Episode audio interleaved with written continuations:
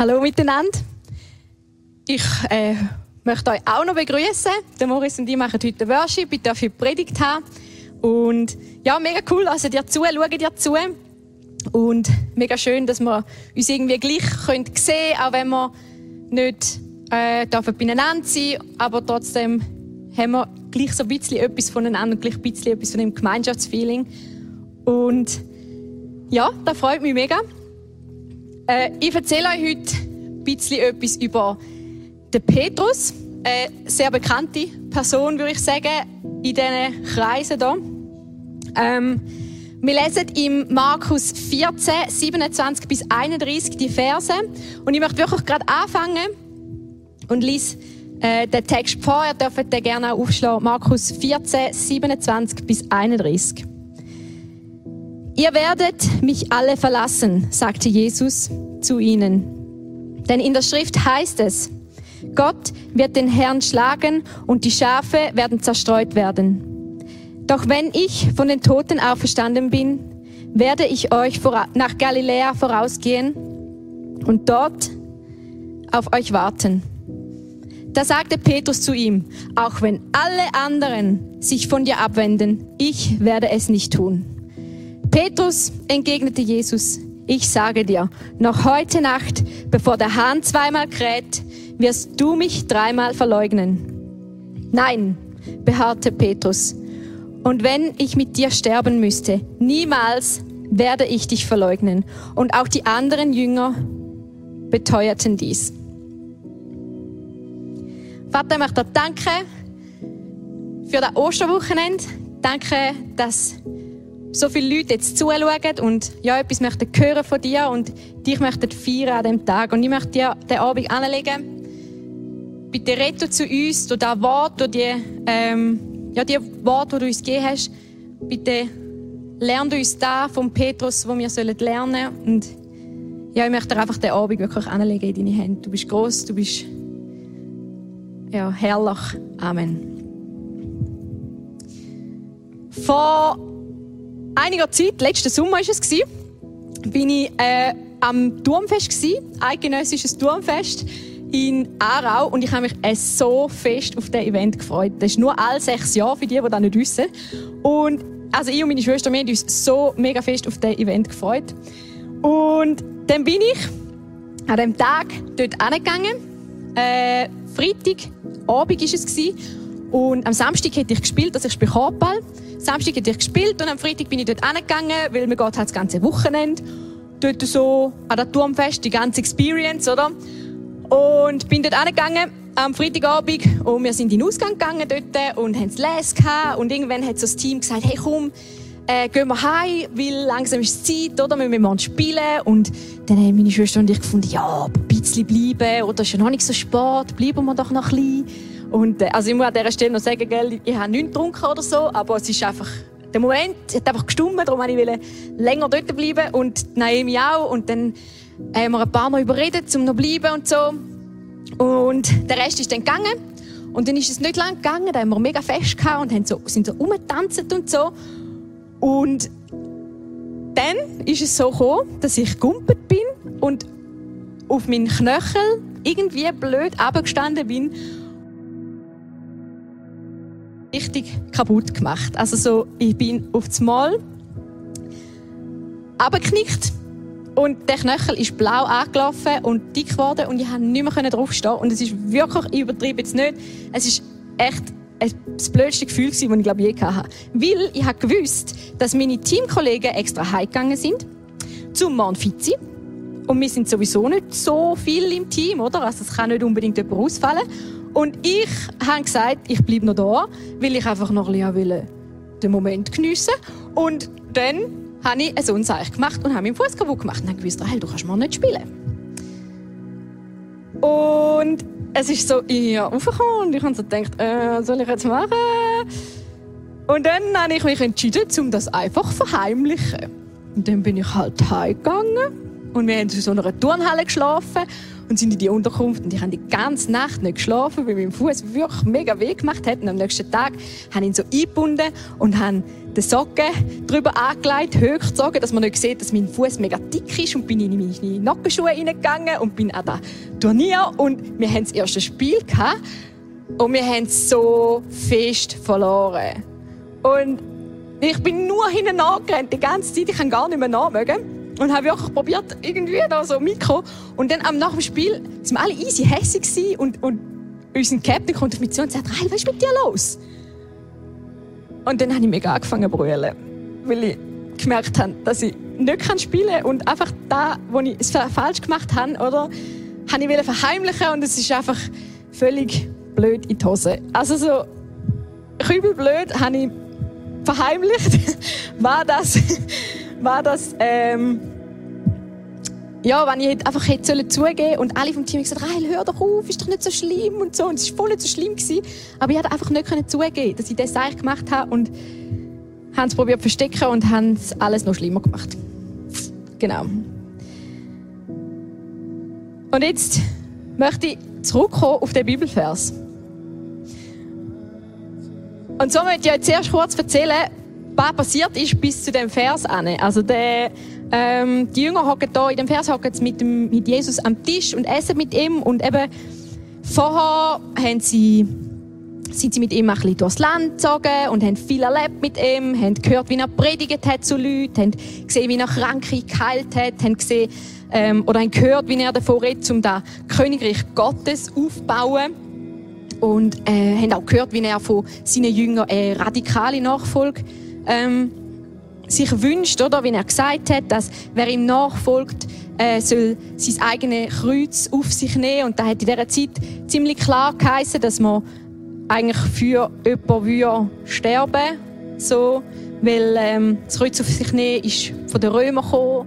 Also wenn ein Römer oder wenn Leute verurteilt worden sind und das Kreuz auf sich genommen haben, dann haben sie müssen ihr eigenes Kreuz an die Grabstätte tragen und dort sind sie dann gekreuzigt worden. Und das war so ein Sprichwort, um das Kreuz auf sich zu nehmen. Also man hat gewusst, es geht hier um eigentlich den Tod. Und jetzt hocken sie an dem Tisch miteinander, die Jünger mit Jesus, und Jesus sagt doch, ihr werdet mich alle verlassen. Und vorher hat er gerade noch die radikale äh, Nachfolge sich gewünscht und sagt, ihr werdet mich alle verlassen. Und ihr werdet alle zu Fall kommen in der Nachfolge zu mir. Ihr werdet mir Treue brechen.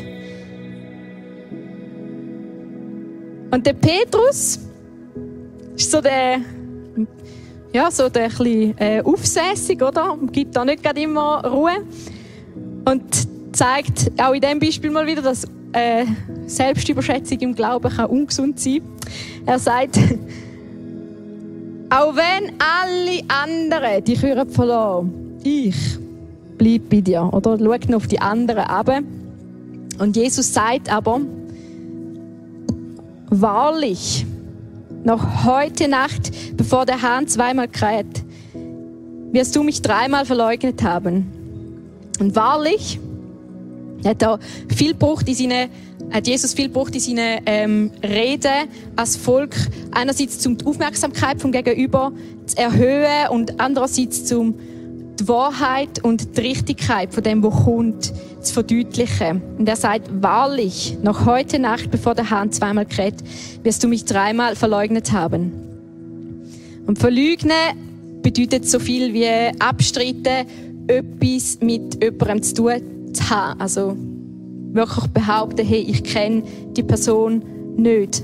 Und der Petrus widerspricht nochmal und das mal noch, noch ähm, nachdrücklicher. Und wenn ich mich und wenn ich mit dir sterben müsste, wird da vielleicht die Aussage vom Kreuz auf sich nicht gemeint, oder? Auch wenn ich mit dir sterben müsste, er würde Jesus nicht verleugnen. Und die anderen Jünger haben ihm alle zugestimmt und gefunden, nein, never. Und dann ist die Geschichte weitergegangen. Und Jesus ist verhaftet worden. Und die Jünger die sind alle geflohen. Und der Petrus ist in der gleichen Nacht, wo Jesus verhaftet worden ist, dreimal gefragt worden, ob er den Mann kennt, der im Moment gerade verhört wird. Und dreimal hat er gesagt, nein, noch nie habe ich etwas mit dem zu tun gehabt. Im dritten Mal hat er so gesagt, ich schwöre bei Gott, ich kenne den Mann nicht, von dem ihr redet.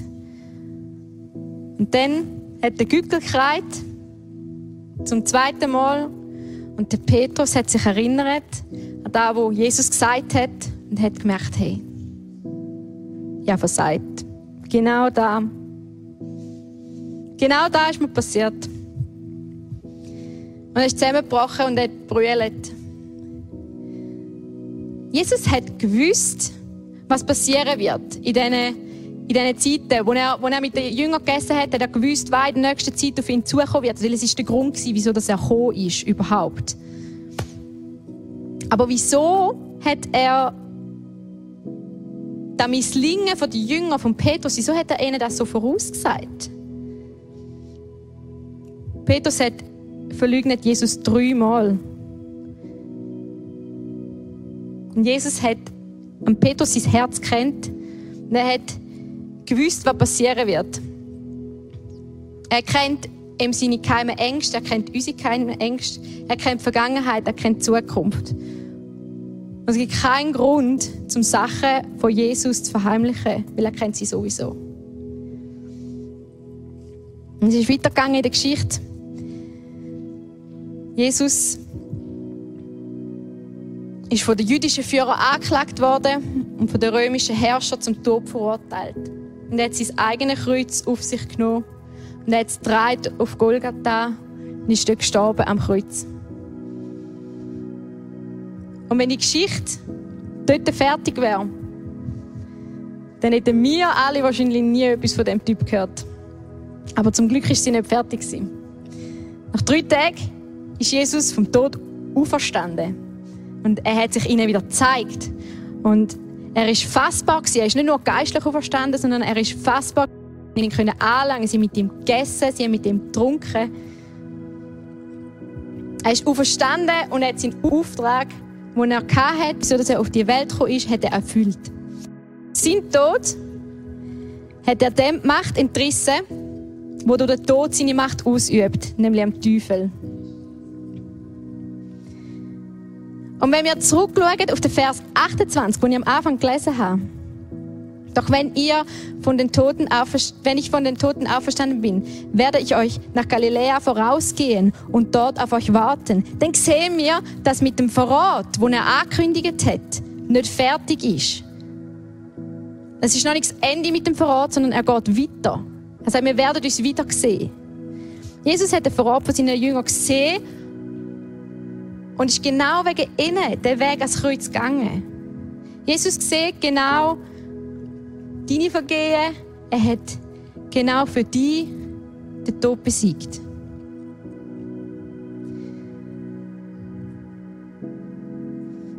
Und später hat äh, Jesus den Petrus besucht, wo er am Arbeiten war, wieder in seinem alten Beruf. Petrus war ein Fischer, er war also auf, dem, auf dem See, war am Fischen und hat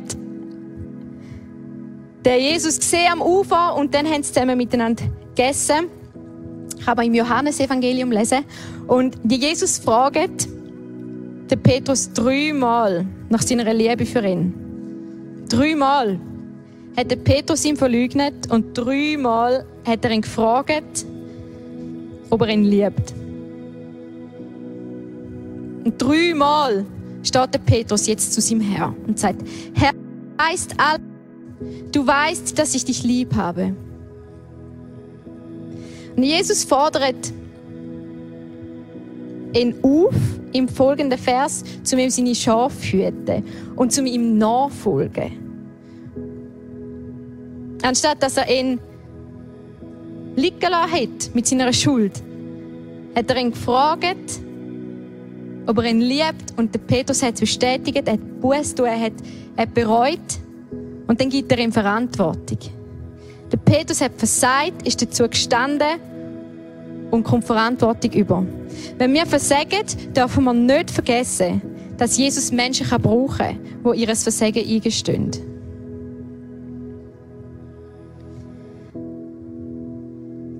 Jesus hat den Petrus nicht vorgeschickt, sondern er hat gesagt, hey, folg mir nach.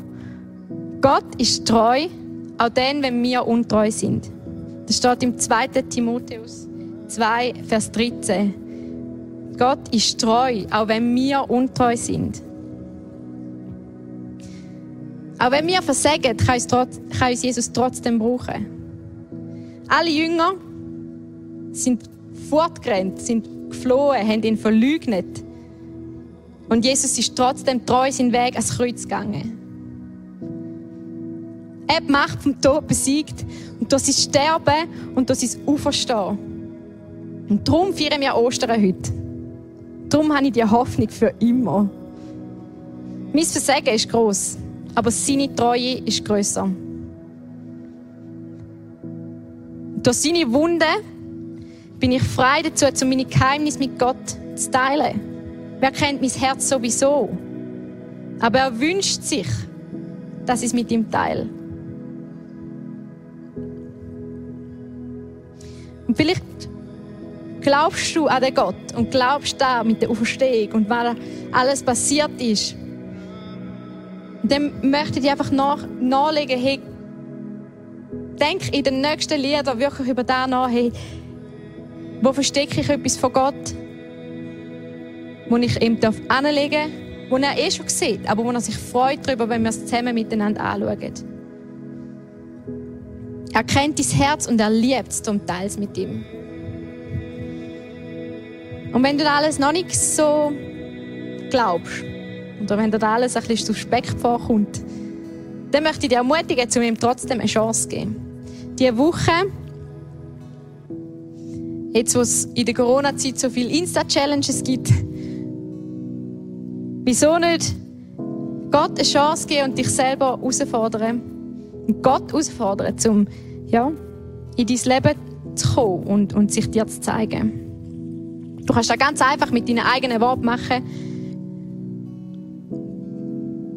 Einfach, Gott, bitte zeig dich mir, dass ich dich oder dass ich erkennen dass es dich gibt. Wir spielen jetzt ein Lied. Es, ist, ähm, es heißt Out of Hiding. Und es passt mega zu dem, wo wir, wo wir jetzt, wo ich jetzt erzählt habe. Und ich möchte euch wirklich ermutigen, um in dieser Zeit einfach, ja, die Zeit mit dir und Gott nutzen. Fordere ihn raus oder bring ihm deine Geheimnisse, da, wo du, wo du ihm noch möchtest sagen.